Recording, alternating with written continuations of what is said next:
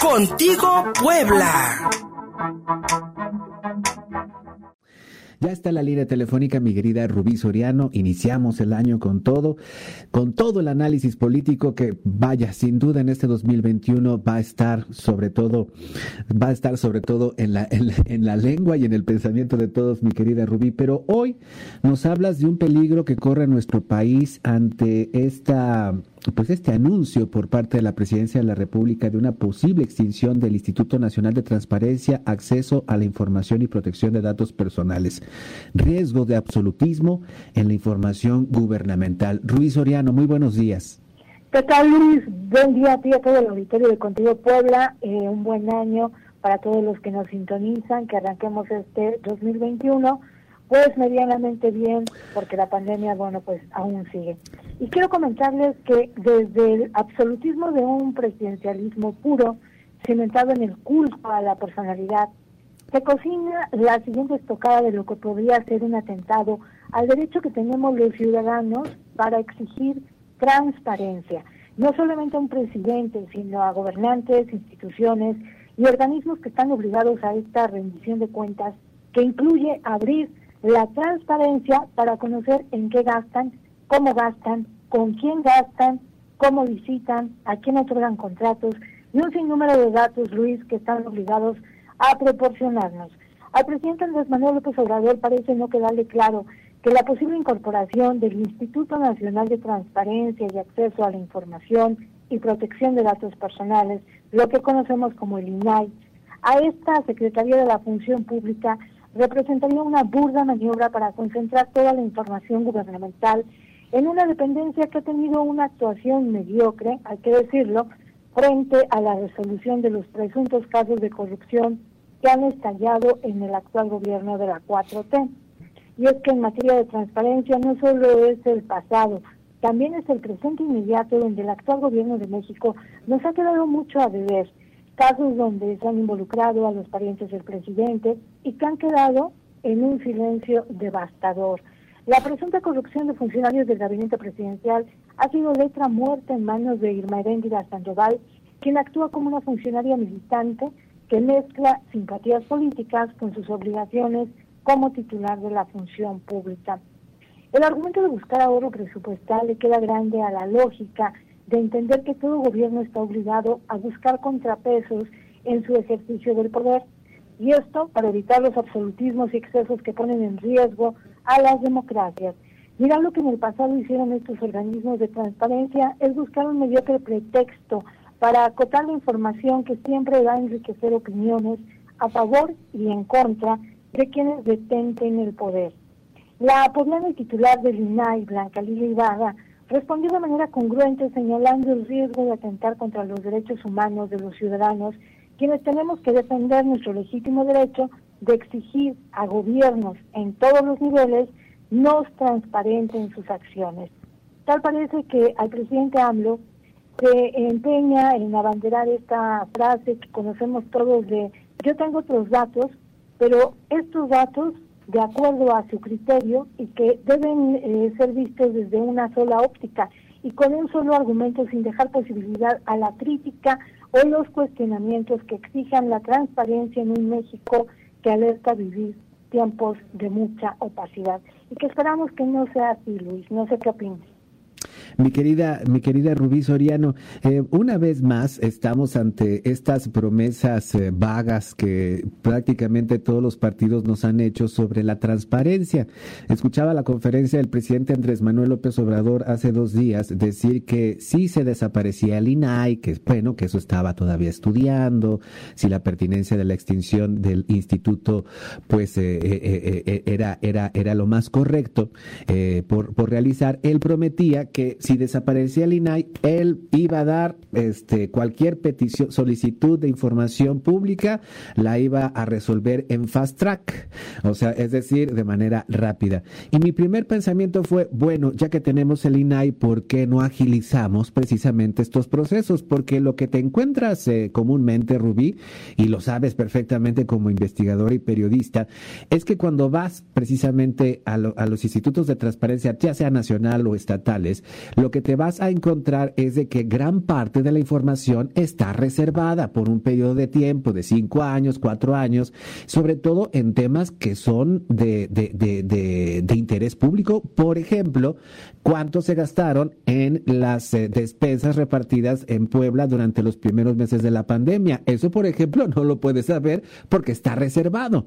Es decir, una, otra vez caemos en la contradicción, en la poca lógica y en la promesa vaga de que esta vez sí como ciudadano vas a poder conocer a detalle los gastos del gobierno. ¿Qué pasa ahí, Rubí?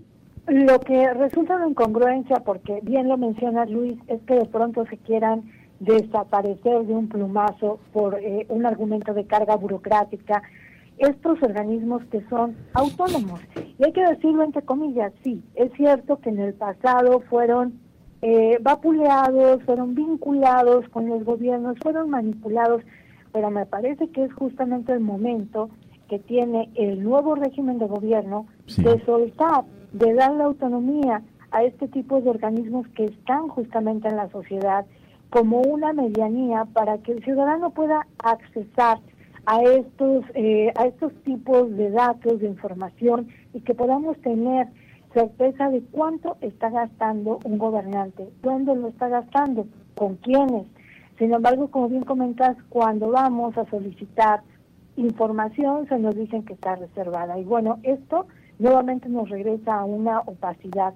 Los gobiernos se siguen amparando con esto, Luis, y es muy preocupante que se quiera adherir a la Secretaría de la Función Pública, un organismo que hoy tiene una autonomía y que tendría que ser fortalecida, que tendría que ser depurada para que los ciudadanos podamos tener confianza en que los gobiernos están abriendo las puertas, abriendo sus expedientes y tengamos cifras, números, nombres, contratos. Es decir, si realmente quieres gobernar, gobierna con transparencia, que es un principio básico para ejercer una democracia.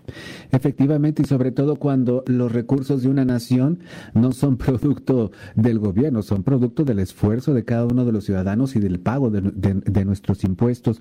Rubí Soriano, quisiera regresar a esta palabra terrorífica para algunos, absolutismo, porque si llegamos a ese punto en el que no podemos hacer críticas periodísticas, no podemos eh, como ciudadanos hacer una, un requerimiento de información al gobierno sobre sus gastos, si llegamos a este absolutismo en cuanto a la información y esta concentración de poder, estaríamos en riesgo de graves crisis, sobre todo cuando se sabe que en este gobierno más del 70% de la obra pública se ha destinado de manera directa, no se ha puesto a concurso, otra de las grandes aspiraciones de la incipiente democracia mexicana, que el recurso público se utilizara de manera eficiente y no para pues apadrinar o para ayudar a familiares y compadres.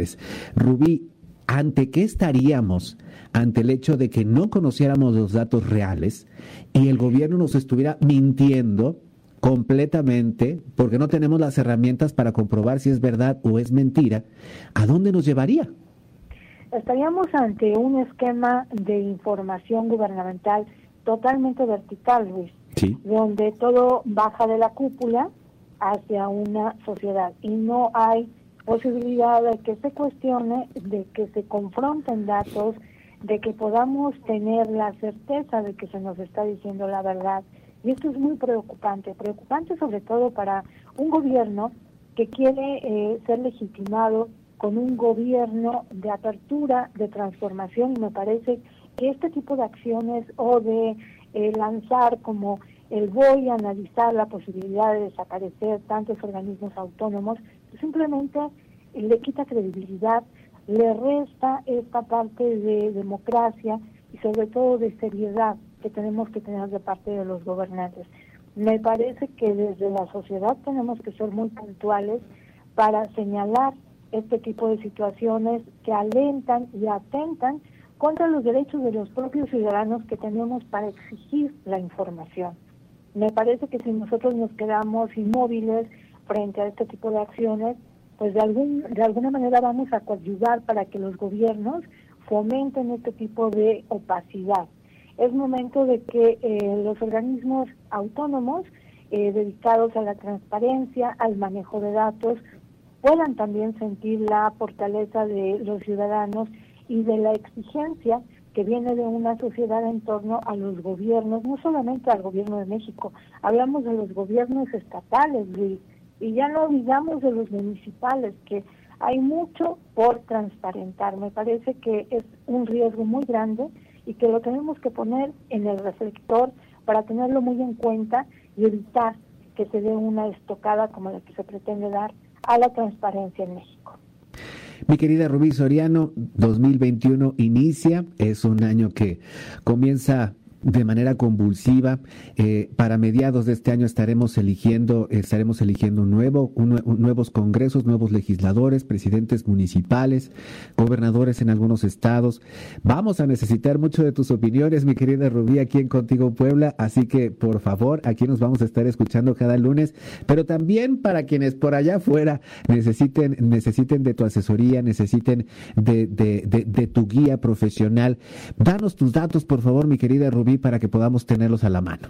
Así es, Luis, ya arrancamos en Mediáticos Consulting toda la capacitación, el coaching político, el manejo de comunicación política, así es que nos pueden ubicar en el eh, WhatsApp 2222-999557. Por ahí nos, nos escribimos y estamos en contacto. Perfecto, Rubí. Ahí te buscamos. Un, un, gran abrazo, amiga. Que sea lo mejor. Esperemos estar, sobre todo, con la salud suficiente para poder, para poder describir este año con con mucha certeza, con, con, con, mucha sapiencia y sobre todo con, con, con, mucha inteligencia como lo haces tú, mi querida Rubí. Y aquí te vamos a estar escuchando contigo, Puebla. Muchas gracias. Gracias, Luis. Un abrazo. Un abrazo. Pausa y seguimos contigo, Puebla.